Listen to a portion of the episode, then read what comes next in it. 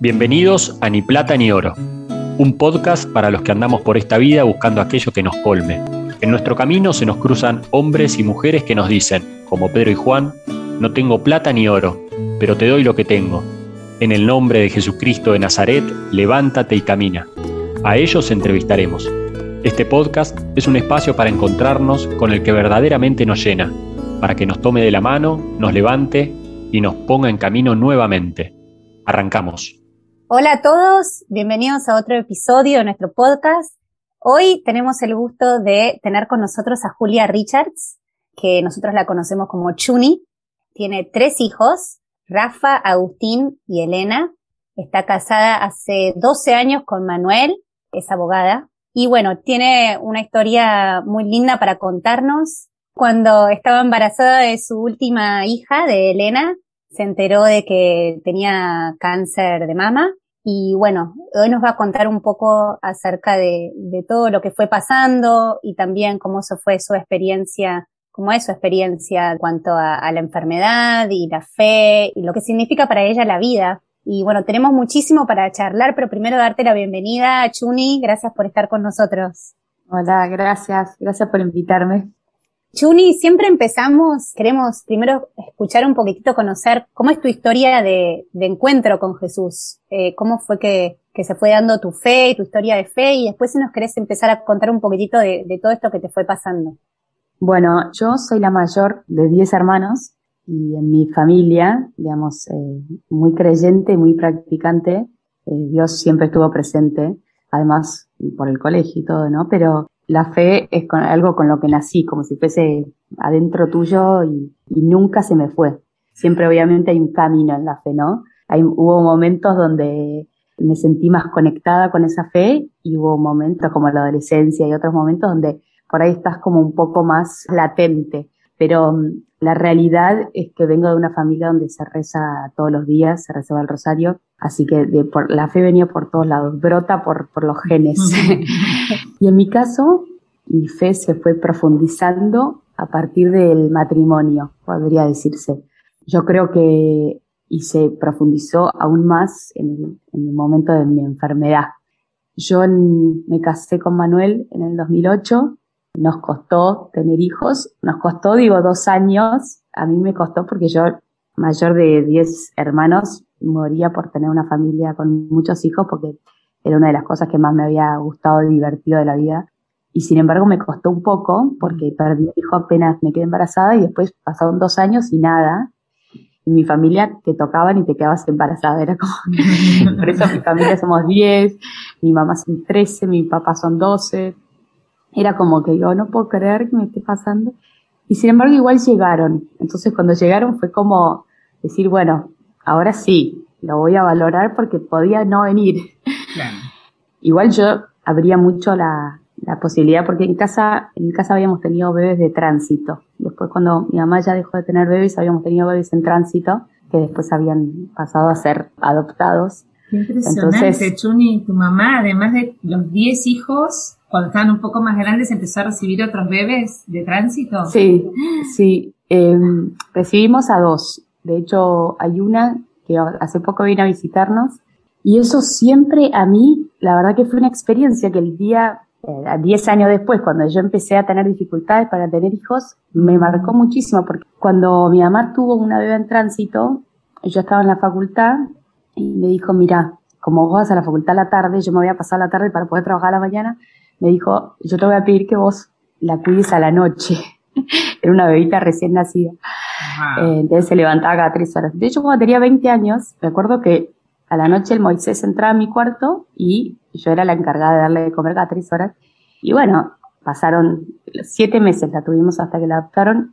Y es impresionante cuando vos tenés que cuidar a alguien y ya es casi como tuyo. Es como que me impresionó el amor que se puede generar con un bebé que no es de tu sangre y bueno, nos costó muchísimo a, toda la familia cuando, cuando lo venían a, adoptar. Pero todo el mundo me pregunta cómo lo hacen y yo digo que el dolor enorme que te da dejar un, un bebé o dejar ir se compensa con la alegría que tenía esa pareja que mm. en un segundo se habían enterado que iban a ser padres. vinieron, imagínense, yo decía, imagínate que una, una persona se entera que está embarazada y está contenta, está nueve meses contenta, después tiene un parto, está contenta, y todas esas alegrías una persona que adopta las tiene en un solo segundo. O sea, es como una sobredosis de... Claro, y además en general que vienen de mucha espera, ¿no? Porque llegan ahí con claro, una ilusión. claro, eso sí, entonces cuando nosotros estábamos en mi casa re tristes y llegó esa pareja, yo dije, nada, si nuestra tristeza es causa de esa felicidad, la, la sufrimos. Así que yo creo que en, en, esa espera por hijos, en ese momento yo sentía que era, se me caía el mundo cada mes, pero um, lo sufrí dos años. Por eso cuando veo, no sé, parejas que sufren más años, digo, tengo un poquitito de conocimiento de ese sufrimiento y, y, y es feo. Bueno, y yo después vino Rafa, Imagínense que en ese momento con el vértigo de sentir que podía no tener, quería tener encima me, medio que en unos estudios nos dijeron como que no teníamos muchas posibilidades, entonces cuando me quedé de Rafa pensaba que era un milagro. Y después enseguida me quedé de Agustín, eh, me quedé de Elenita. Y bueno, cuando yo me quedé embarazada de Elena, enseguida yo me hacía controles de cáncer porque mi familia muchísimos tuvieron cáncer. O sea, es, tenemos un, tema genético ahí. Eh, cáncer joven, porque cáncer de mama siempre la gente se empieza a controlar a partir de los 40, pero yo, por ejemplo, y mis hermanas nos controlamos a partir de los 20, todos los años en ecografía. Yo tengo una tía, varias tías de parte del lado de mi mamá y de mi papá, que fallecieron de cáncer de mama, y muchas jóvenes, también tíos con otros tipos de cáncer, cáncer de páncreas, que fallecieron cerca de, de mi edad, 42 años por ahí, dejando hijos y todo, así que es como que en nuestra familia es como que en cierta manera a veces lo vemos venir, mm. porque de mi mamá murieron tres de cáncer, todos entre los 37 y los 45 años, y del lado de mi papá murieron tres también. Así que es algo muy común en tu propia familia, tu mamá tuvo también. Sí, mi mamá tuvo. De, de, todas las hermanas de mi mamá, salvo una, todas tuvieron cáncer de mama. Algunas agarrado más a tiempo. Y bueno, así fue como yo en septiembre me había hecho un control, estaba perfecto. En enero me entero que estoy embarazada y en febrero ya detecto un bulto, me hago el control, me hago todo rapidísimo porque mi familia es como, saben perfectamente que los tiempos hay que apurarlos con esto para que no avance. Estaba, fui a buscar los resultados con los chicos, típicos, salía a 6 de la tarde, yo vivía en el centro y tenés que salir, sacarlos del departamento. dije, bueno, queda acá 15 cuadras, es, el paseo. Ese, en, ese momento salgo, abro el, sobre, ya veo que decía eh, maligno, metástasis, un montón de cosas, pero es como que, nada, estaban mis hijos ahí que me miraban diciéndome ahora dónde vamos, a la plaza, ¿viste? Y, y mi marido ese día salía con los amigos, el otro día tenía una reunión de trabajo temprano que me había dicho estaba re nervioso. Y yo dije, bueno, ya está, yo mañana voy al médico, después, voy después de ir al médico le digo a él, porque si no, si se lo digo ahora va a sufrir, eh, tiene que estar, o sea, para su reunión de mañana y de qué le voy a ahorrar a él. Como que soy muy práctica. Entonces fui, bañé a los chicos, le, saludé a él que se iba y ahí es como que me metí en Google lo que haría cualquier persona y poner cáncer, embarazo. Y bueno, yo al principio, la verdad es que pensé, no me puedo tratar y yo sé lo que hace el cáncer cuando no vos no te tratas a tiempo y, dije, esto avanza y, y chau. Eh, fue, fue difícil, digamos, ir procesándolo. Eso fue lo primero, eso que pensaste. ¿Qué pensaste cuando abriste ese sobre y estaban los chicos? Digamos, empecé a caminar y, y, con los chicos y decía, bueno, eh, a ver, tengo cáncer, estoy embarazada, no me puedo hacer nada porque estoy embarazada, así que voy a tener que esperar nueve meses y seguramente ya sea tarde, voy a tener unos meses con ella, los chicos van a tener una hermana, eh, por ahí, no sé. Es como que, obviamente que empecé a pensar todo lo que podía pasar y después decía, bueno, igual espera, hablar con el médico, pero sabía perfectamente, mucha gente me dice, en algún momento pensaste que por ahí, por ahí, porque determinar el embarazo y otras cosas, nunca ni se me cruzó por la cabeza. O sea, para mí era, es como que, bueno, sí, es una mala suerte, no poder tratarse. O sea, yo quiero mi vida y, y además quiero mi vida porque además soy mamá de hijos. O sea, cuando uno es mamá, quiere más a su vida porque decís, además en este momento soy muy necesaria y para mis hijos y, soy irreemplazable. Pero bueno, fui al médico al día siguiente y mi médico me dijo, mira, hay tratamiento para las embarazadas, así que no te preocupes. E incluso me dijo, puedes hacer quimio embarazada.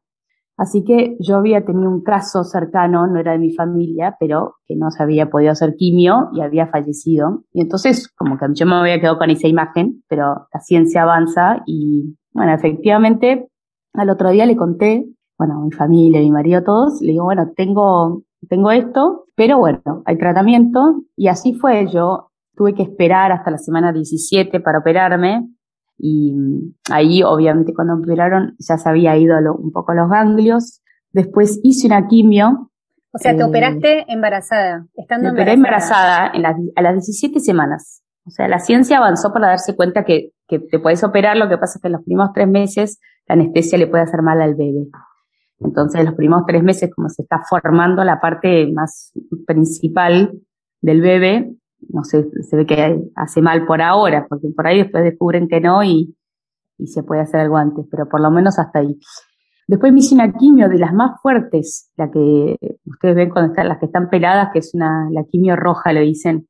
Yo me la hacía en el Mater Day, calculo que porque si se llegaba a, a, empezar el trabajo de parto, podía estar en una maternidad. Me hice la quimio. Eh, estando embarazada también. Estando embarazada. Y después lo que hicimos fueron, adelantamos el parto a la semana 33. Ahí era una lucha entre el oncólogo y el obstetra. Yo le decía, no, aguantala, yo prefiero que esté ahí adentro. O sea, quería que esté lo menos en neo posible, que, que, que ella sufra lo menos posible para tratarme a mí.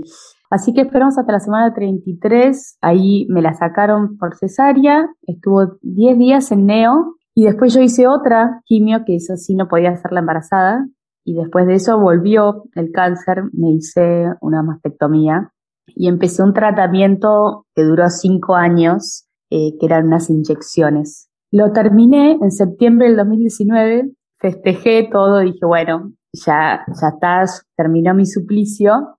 Y en septiembre del 2020, el año pasado, en la pandemia, justo mañana van a ser exactamente un año de día de cumpleaños de mi hijo, del mayor, que empecé a sentir un dolor en la espalda que durante el correr del, día se empezó a hacer cada vez más fuerte. Y bueno, cuando fui al, hospital descubrieron que tenía eh, tumores en el hígado y en la columna vertebral, en, los huesos. Así que esa vez sí que fue un baldazo. La primera vez yo tenía hijos chicos, ellos nunca entendieron lo que era el cáncer en ese momento, les parecía como que mi mamá, mi papá se iba a trabajar, mi mamá se iba al hospital todos los días y volvía y, listo. Esta vez me costó muchísimo a mí, fue como un baldazo porque había estado como un poco festejando después de estar tantos años con el tratamiento. Sentía que como que podía ya vivir con esa proyección que vive en todo el mundo que dice, no, cuando tenga 70, y bueno, ya la metástasis es incurable, ya no, no tiene cura por ahora. Y el tema fue siempre si había algún tratamiento que pueda frenarla. Y por suerte, la verdad, esto es un tratamiento que lo que hace es que los tumores no están creciendo. Así que estoy como ya hace un año con este tratamiento. Eh, me siento un poco mal a veces. Nada que, no me impida hacer mi vida normal así que estoy contenta con eso.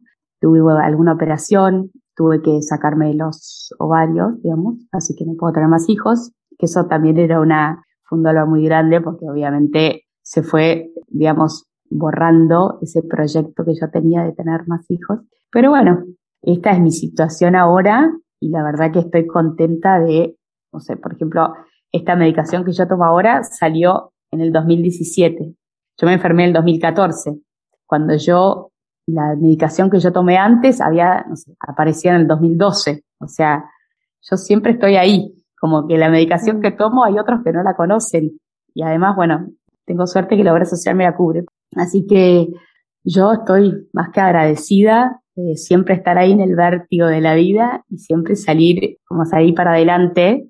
Y bueno, esa es la historia de mi enfermedad, esa es la, la parte, digamos, para que entiendan cuál es el, estado de, mi vida en este momento. Mis hijos ahora tienen eh, nueve para diez, ocho y siete. Y por ahí lo que más me costó en esta vez fue que por ahí el más grande ya empieza a entender un poco más y los otros dos un poco, o sufren un poco más porque ya eh, me ven un poco más eh, a veces con dolor y esas cosas.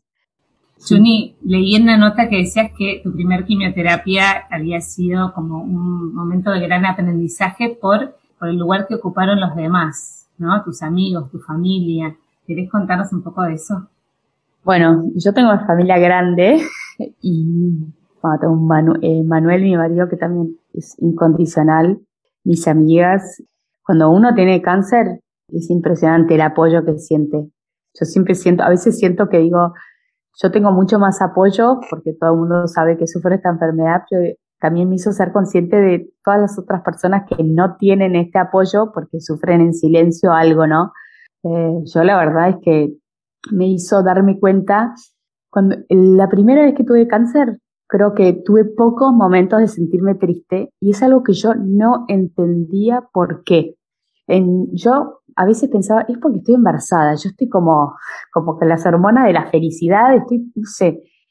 Y en algún momento me empecé a enterar de cantidad de gente que rezaba, gente que iban, por ejemplo, la, una, una, vez me operé a la mañana, me enteré que habían ido a rezar unas amigas del colegio a, a la noche, a las 12 de la noche, a, frente al Santísimo. Y a mí esos gestos como que me descolocaban, me dejaban como si fuese, no sé, levitando, diciendo, no puedo creer que, que la gente haga esto por mí. Sobre todo el tiempo que la gente le dedica, porque para mí el tiempo, sobre todo ahora, es lo más preciado que tiene la gente. Cuando alguien incluso se dedica a mandarte un mensajito, es porque se acordó de vos, porque estuviste en, en sus recuerdos. Y si alguien encima se toma el tiempo de dejar de estar con sus hijos o dejar de hacer algo de su trabajo o dejar algún placer de su vida para acompañarte, o sea, venían a cuidarme los chicos, venían a acompañarme a, hacer una quimio. Eh, todas esas cosas a mí era como que si fuese que me llenaban de, de, un combustible, por así decirlo, ¿no? Y en cierta manera, como yo miro todo a través de la fe, yo sentía que ese era Dios acompañándome, porque yo siento que la vida que yo tengo es un regalo de Dios y la vida de los demás que están al lado mío es un regalo de Dios. Entonces, cuando yo encuentro que la presencia de otra persona o un gesto de la otra persona hacia mí, o sea, siento amor de esa persona, siento el amor de Dios, porque Dios quiso que esa persona esté al lado mío. Entonces, todos esos gestos a mí me hacen agradecerle a Dios que esté esa persona acá. Además de agradecerle a esa persona, ¿no? Porque obviamente le decís gracias por acompañarme, pero además adentro tuyo decís gracias a Dios por haberme puesto esta persona al lado mío. Entonces, todos esos, esos pequeños gestos que se fueron sumando, que fueron millones, me hicieron estar más cerca y, y, sentirme mucho más bendecida. Entonces, por eso digo, yo creo que me sentía bien y alegre y contenta porque me sentía querida, amada por Dios y por los demás, mucho más que cuando naturalmente estás por la vida así como que es más, estás con bronca siempre con alguno que te trató mal y esas cosas. En cambio, cuando estás acá en, este, en, en esa lucha y sentís todo ese acompañamiento, estás como en, el mejor de los, de los lugares en la vida, que es cuando te sentís mimada, ¿no? Y bueno, también me hizo reflexionar sobre si yo estaba para los demás de esa manera, ¿no? Porque cuando uno recibe, es ahí donde uno reflexiona si uno da lo que uno recibe, ¿no? Y también es, está bueno porque uno se carga de todo eso y por ahí con eso está más lista para dar. Así que es como el inicio de una bicicleta, ¿no? Juni, yo te quería preguntar, al principio dijiste que como que tu fe se había profundizado en el, con el matrimonio y que después sí. también con la enfermedad. ¿Qué fue lo que, lo que fue cambiando? ¿Qué fue lo que fuiste descubriendo primero ahí en, en ese matrimonio y después con la enfermedad? Mira, para mí la fe, o sea, siempre era rezar para pedir, rezar para agradecer, ir a misa los domingos, bueno. En realidad las experiencias fuertes de la vida es las que te hacen realmente, ya no es pedir por algunas cosas que querés, agradecer, ya es cuando que te hacen tan, como que si fuese que te, te agarran bien de adentro y te hacen preguntarte el sentido de la vida y un montón de cosas. En el caso del matrimonio, yo me acuerdo que tuve conversaciones del noviazgo con Manuel. O sea, yo tenía mucho miedo de tener alguna crisis matrimonial y, esas cosas que, se ven mucho ahora. Y entonces me acuerdo que le decía a Manuel, mira, eh, vos tenemos que imaginarnos que nos puede pasar lo peor y igual vas a estar conmigo y yo voy a estar con vos.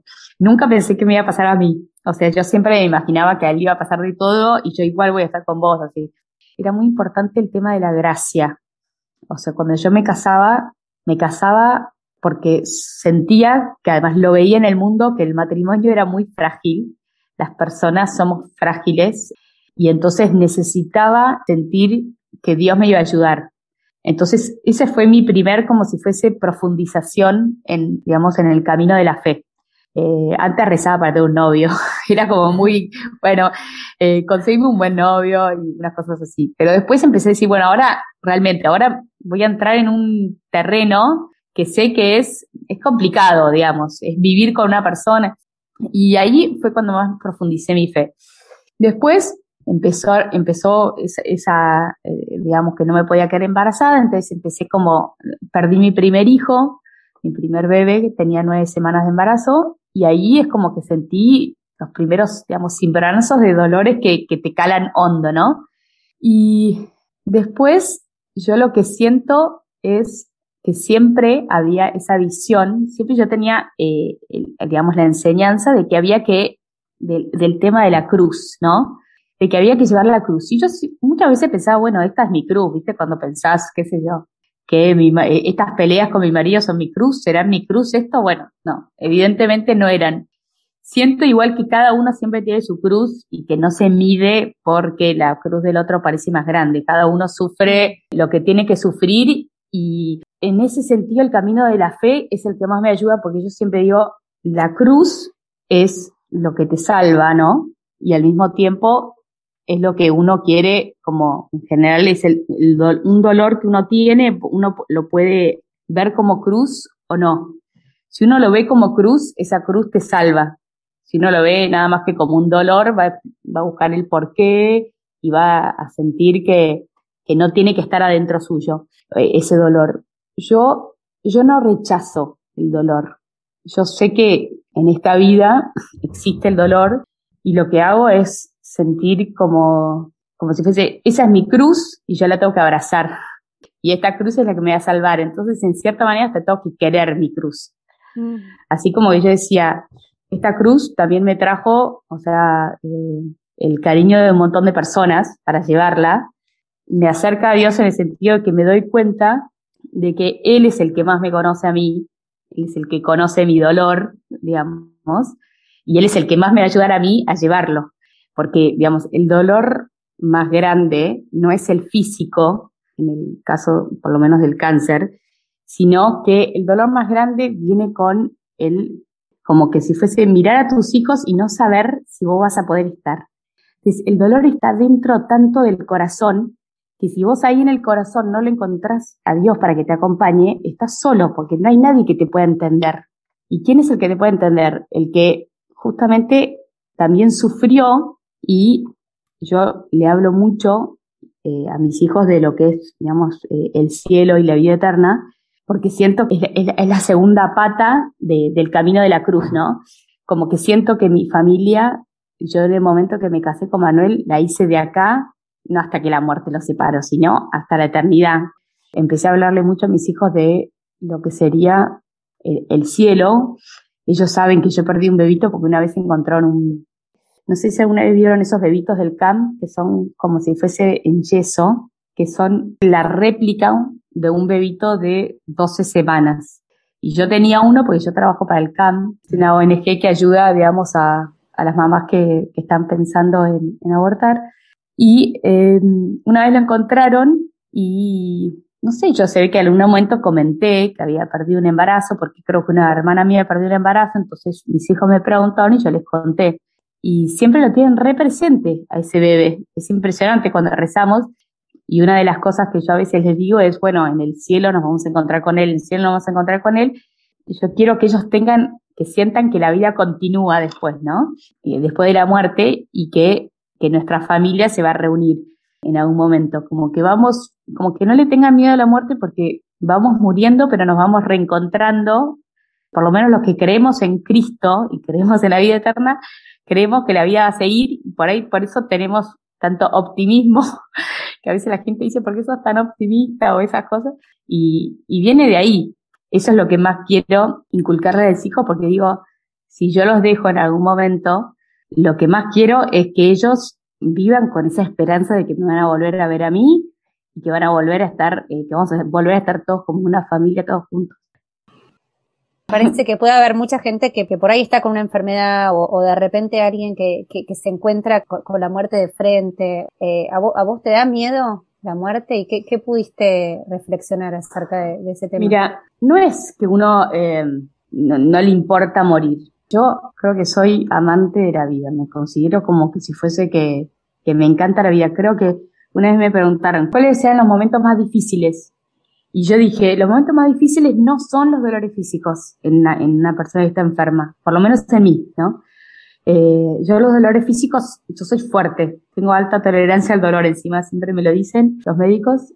Lo que más me costaba eran en los momentos lindos de mis hijos mirarlos y sentir esa fragilidad de decir que en algún momento por ahí yo no iba a estar.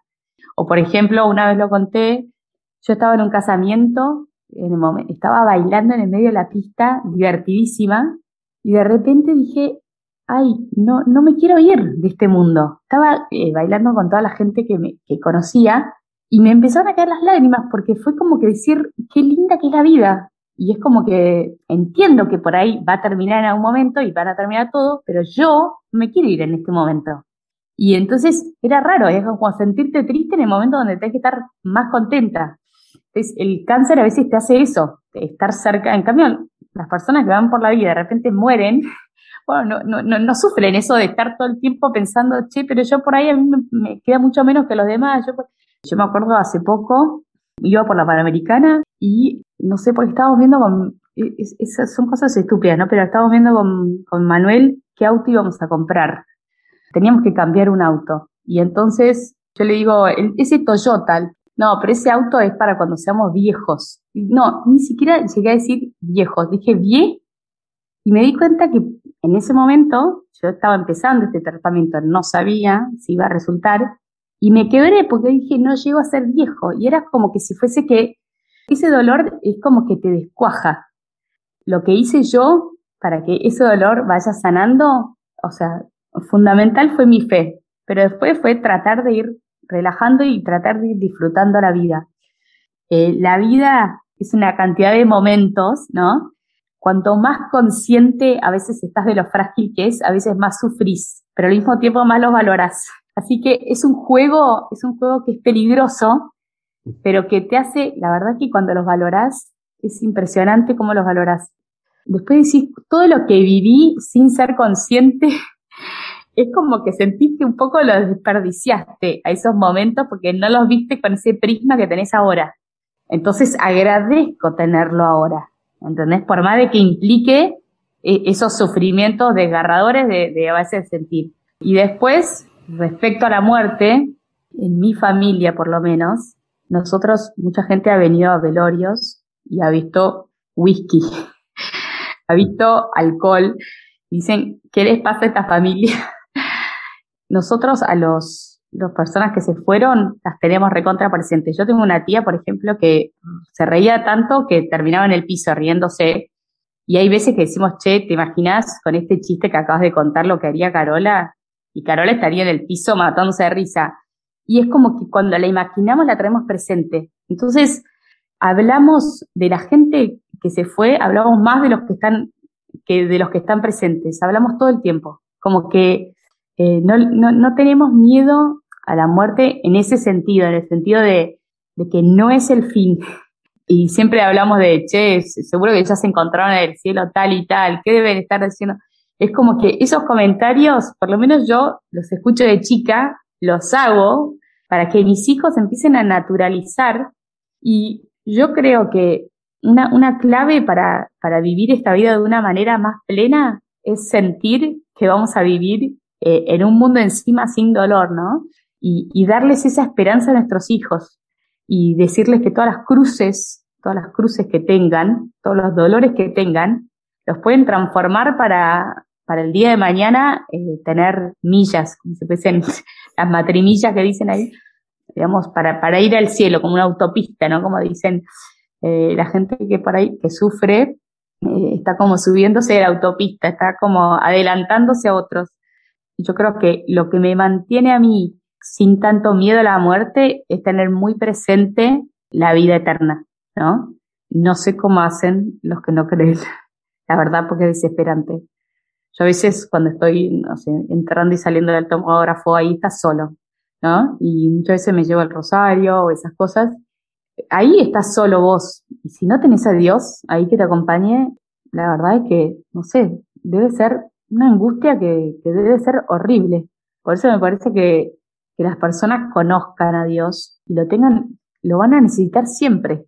Sea el que la persona más rica, sea la persona más sana, todos van a tener algún dolor. Si vos lo tenés a Dios, yo creo que Dios es la persona que más te conoce o sea, que no hay ni siquiera tu pareja ni tu amigo, nadie te va a conocer más que él. O sea, que el que conoce más tu dolor es él. O sea, que si vos estás cerca de él, vas a estar con alguien que conoce tu dolor, que vos lo vas a poder mirar y decir, vos sos el que sabes cuánto estoy sufriendo yo. Vos sos sabes lo que está en mi corazón.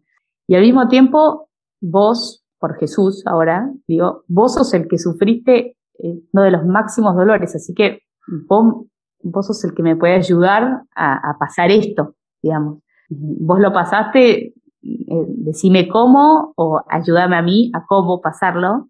Si no tenés eso, no sé cómo podés encontrar fuerzas para superarlo, porque yo solo lo superé con eso. No, no sé cómo le haría una persona sin fe. Tuni, estás contando un montón de cosas que son tuyas como muy personales, que hicieron que cambiaran y revalorizaras un montón de cosas. Y como matrimonio, ¿cómo los, cómo los hizo crecer esto? Buena pregunta yo cuando estaba con dolor o esas cosas, yo decía, lo que mi tranquilidad mayor es que mis hijos estén bien y que yo estar tranquila que ellos estén bien, porque como madre es lo que más te preocupa. Manuel como que agarró y me entendió perfectamente y agarró y él siempre estuvo al pie del cañón. O sea, primero para mí, ¿no? Siempre es que necesitas, pero además para como reemplazarme a mí en los momentos, porque yo estuve muchas veces internada, y él tuvo que, digamos, tuvo que ponerse al hombro y reemplazarme a mí. Y lo hizo, y para mí ese fue el acto de amor más grande. No puso reparos, nunca puso reparos. En, digamos, la cruz que le tocó a él seguir es estar al lado de una mujer que muchas veces se siente mal y que además de él hacer su rol de padre, tiene que hacer su rol de madre porque yo estoy mm, por ahí acostada o, o estuve internada. Y yo creo que a nosotros lo que nos unió fue mirarnos y por ahí darnos cuenta que esa conversación que habíamos tenido de novios, de decir, che, vamos a estar en las buenas y en las malas, era mirarnos y decir, estas son las malas, ¿no? Mm. Y nosotros vamos a misa los domingos, siempre tratamos de ir a la mañana, que los chicos están en el mejor humor para prestar atención.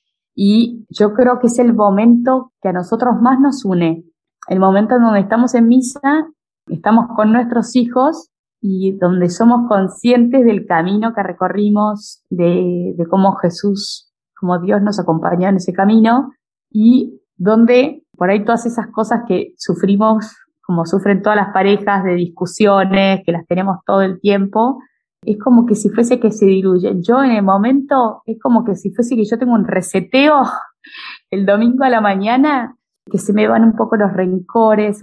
Y como matrimonio, digo, yo necesito encima que vayamos juntos a misa, porque, digamos, este barco lo estamos llevando a los dos, ¿viste? Uno adelante, uno atrás.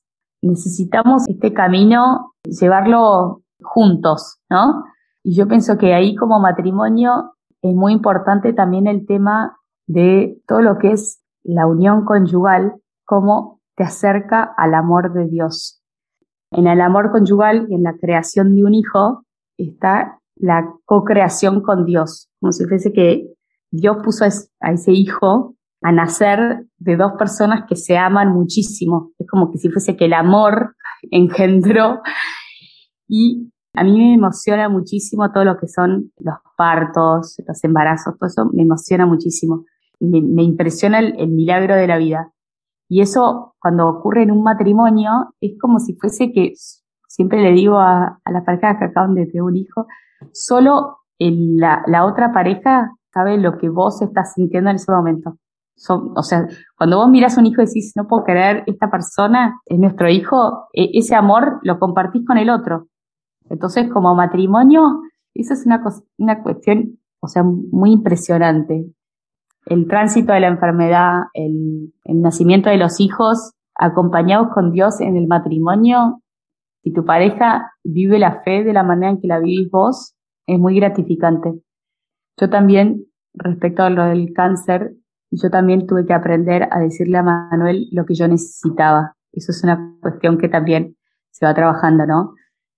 Eso no lo digo yo por, una enfermedad, creo que es algo bien de cualquier pareja. Muchas veces uno está pensando lo que uno necesita y no está pidiéndole al otro justamente eso. Y entonces la comunicación en la pareja y todo eso, cuando uno transita la enfermedad, muchas veces corre el riesgo de sentirse víctima y de sentirse, che, yo soy la que está enferma y también está el otro, ¿no? Entonces, al otro hay que decirle qué es lo que uno necesita y también hay que acompañarlo porque yo también tengo que tratar de entender que el dolor de él es verme a mí sufrir. O sea, eso es lo que digo, que la cruz, cada uno tiene una cruz distinta. Eh, las cruces no son dolores físicos nada más, son dolores que uno tiene, ¿no? Y bueno, esa es la que tiene él y a cada uno le duele muchísimo la que tiene. O sea, hay que validar todas. Eso es re importante porque también vi muchas personas con cáncer que estaban mirando cómo no les habían dado lo que ellos necesitaban, como por ahí no se habían dado cuenta el dolor que tenía el otro también, ¿no? Yo a los 10 días de que, de que nació Lenita, tenía mi suegro internado y mi suegro falleció. Y la verdad es que yo también tenía que acompañar a él en ese sufrimiento y a mí me costó muchísimo porque yo también estaba sufriendo, pero eh, ningún dolor que tiene uno invalida que el otro tenga dolores también. Así que eso yo creo que también es bastante importante eh, en el matrimonio y en, todos lados, saber que cuando uno sufre, también los demás sufren. Entonces, eh, nunca centrarse en el dolor de uno. En definitiva, esta enfermedad a nosotros nos hizo crecer en el matrimonio porque justamente encontramos la batalla que teníamos que pelear juntos y por suerte la verdad es que la pudimos hacer juntos y, siempre me sentí muy acompañada por él. Chuni, estamos hablando de, estamos hablando de enfermedad, hablamos de muerte, pero hablamos mucho de vida también, ¿no? Mira, hay una cosa que me pasó a mí. Yo no, a mí no me gusta hablar del público, no sé qué, hago acá. Eh, pero eh, cuando me pasó esto, esta enfermedad, me empezaron a llamar para hablar. Lo que me empezó a pasar con esto de las redes sociales de Facebook y eso, fue que descubrí que había muchas mujeres que embarazadas les descubrían que tenían cáncer y que muchos médicos les decían que, bueno, directamente interrumpamos el embarazo. Y entonces, a raíz de que salieron estas notas, me empezaron a escribir, me buscaban por Facebook, me pedían autorización, muchas veces era el marido de una señora y me decía, mira, a mi marido, mujer le pasó esto, yo leí tu nota, no puedo creer que el cáncer se pueda tratar embarazada.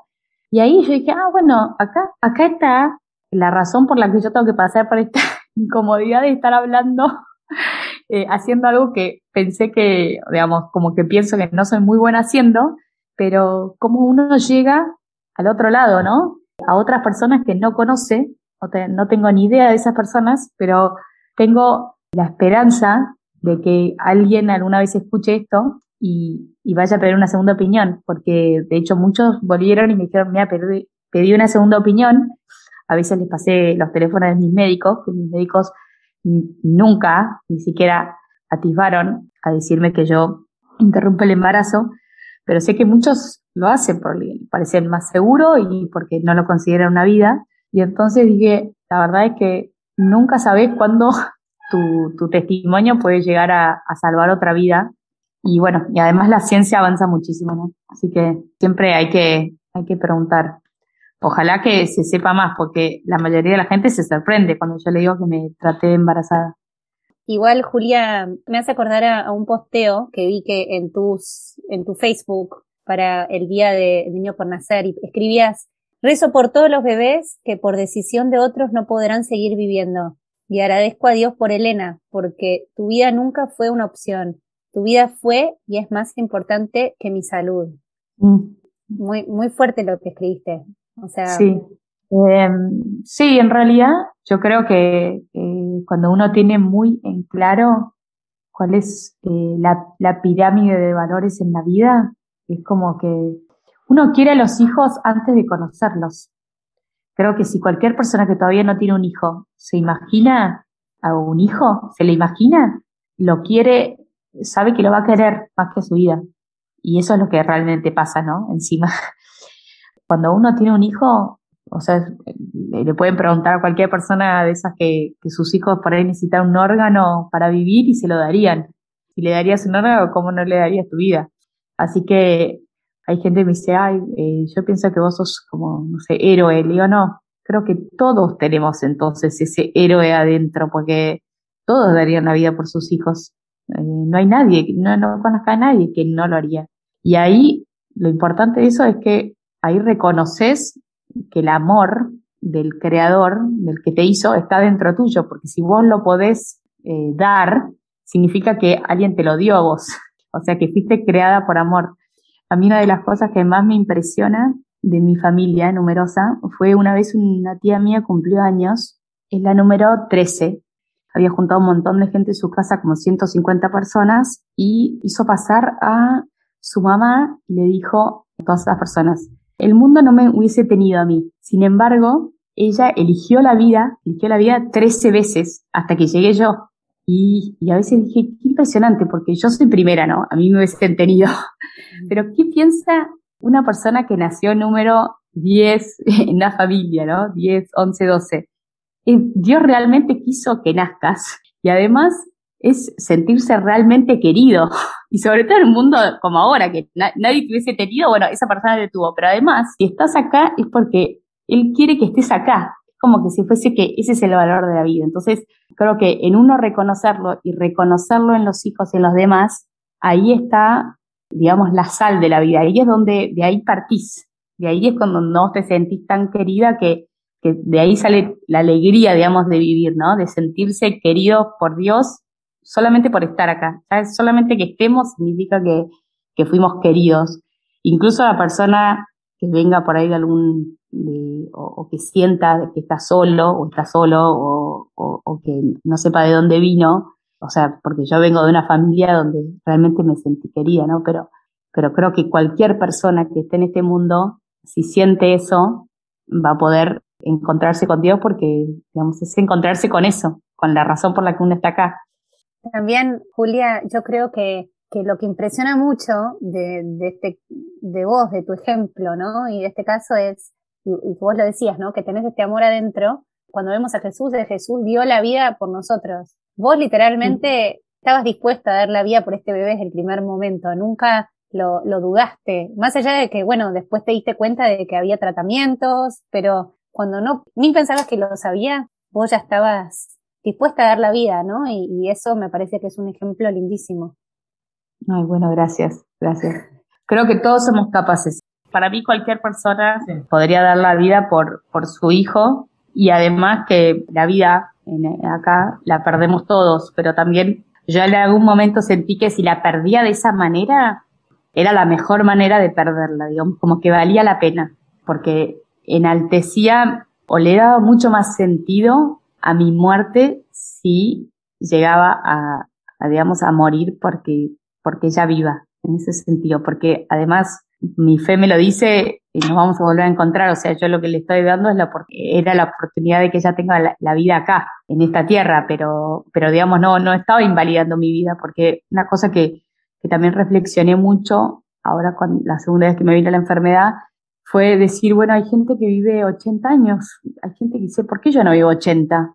¿Por qué yo vivo 40? Y a veces digo, bueno, no, no importa vivir 80 o 40, importa vivirlos bien, importa vivirlos feliz, vivirlos alegres, siendo alegres por esos 40 que tenés. Entonces, esos 40 años de vida. Es difícil porque vos vivís rodeado de gente que está todo el tiempo planeando su vida y entonces como que, bueno, eh, bueno, qué, qué tranquilidad la tuya, ¿no? Pero, pero al fin y al cabo, lo importante es vivirlos bien, no no es vivir más. Lo, importante no es vivir más, lo importante es vivir bien. Y podés vivir 80 y no ser consciente de, la alegría de, de, tener esa vida y estar siempre pensando en cómo hacer para vivir más o y podés vivir menos años, pero qué sé yo, vivir más alegres y vivir esos momentos mucho más plenos. En ese sentido también un poco esa reflexión me hizo no estar con tanto miedo a, que mi vida no sea tan larga como la de otros. Pero igual yo, para mi día a día, aprendo a, hacer como si fuese que voy a vivir 100 años, porque si no, la verdad que te morí de angustia. Así que eh, esa es mi, mi, psicología.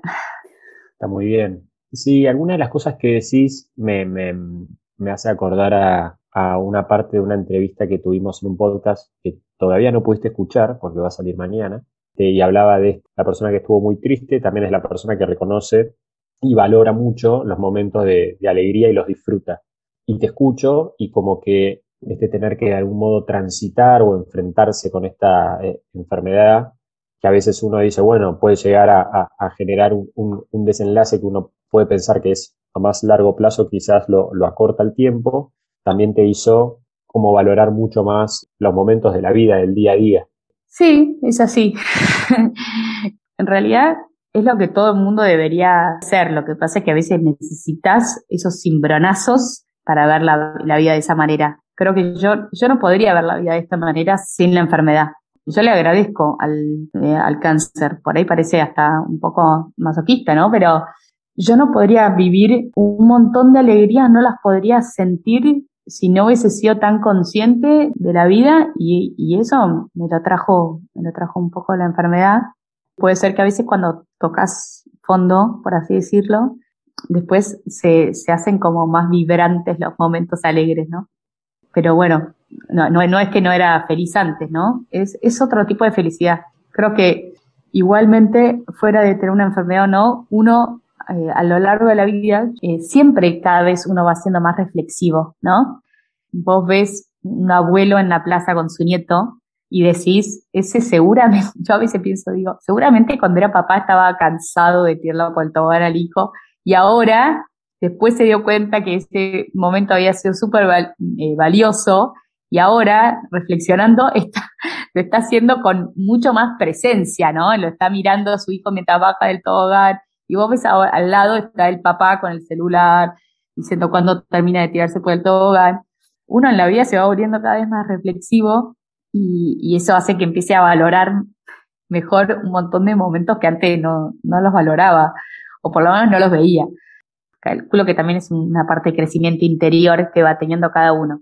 Podrías no tenerlo tampoco y por ahí también hay gente que llega a, a edades grandes y se vuelve más gruñones qué, importante que es siempre eh, saber reflexionar y, y, disfrutar de la vida en todos los momentos, ¿no?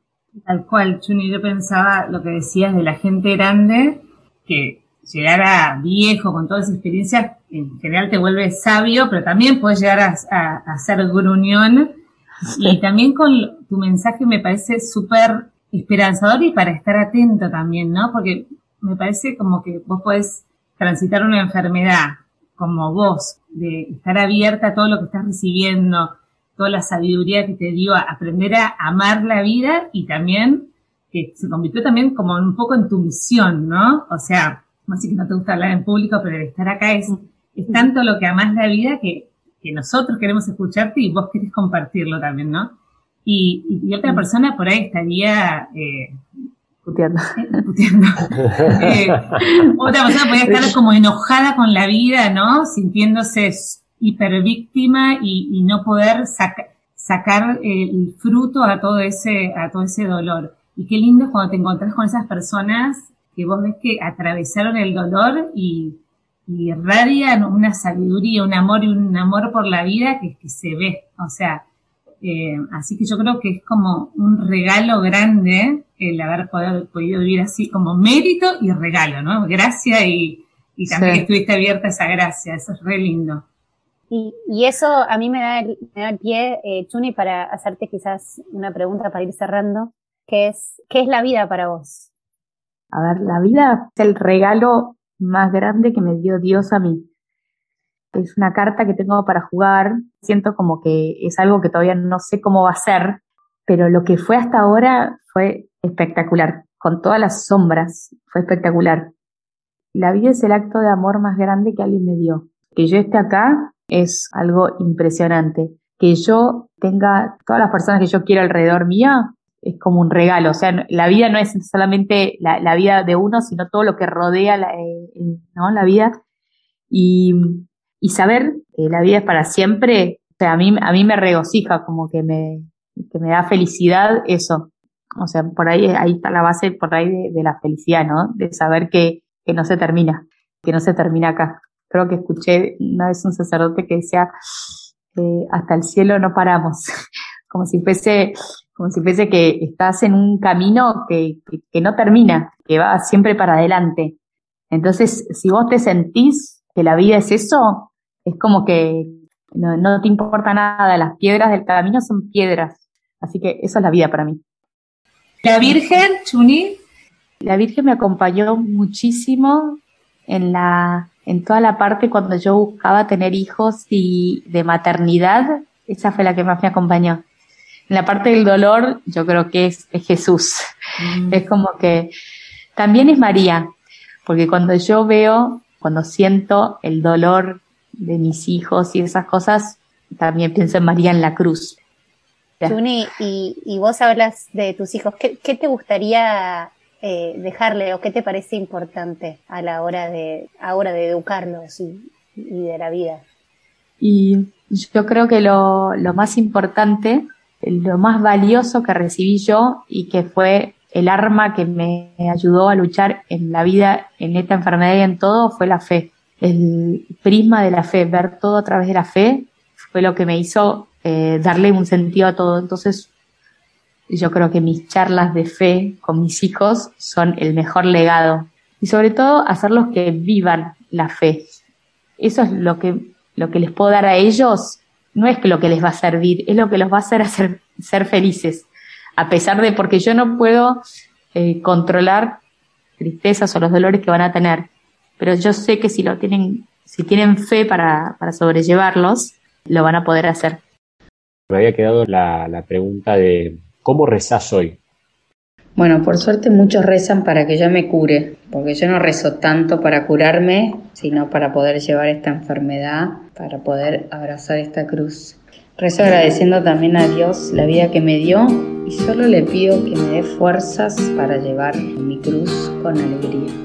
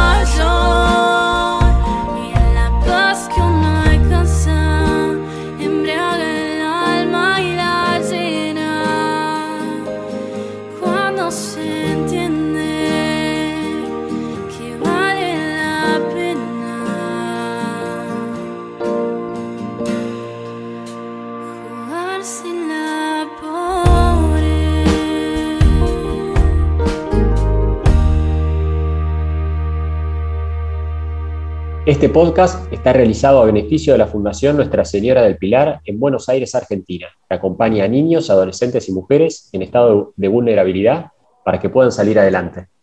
Te invitamos a colaborar con esta obra. En las notas te dejamos más información acerca de la Fundación y cómo ayudar. Muchas gracias.